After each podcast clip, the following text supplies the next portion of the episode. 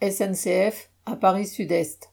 Au Technicentre Sud-Est européen de Villeneuve-Saint-Georges, l'atelier était vide. 61,81% de l'exécution était en grève, mais également 38,63% de la maîtrise. Les chefs sont concernés, qui ont parfois des salaires plus bas que les ouvriers des ateliers. Une quinzaine de militants s'est retrouvée au piquet et a voté en Assemblée générale la revendication de 400 euros d'augmentation de salaire.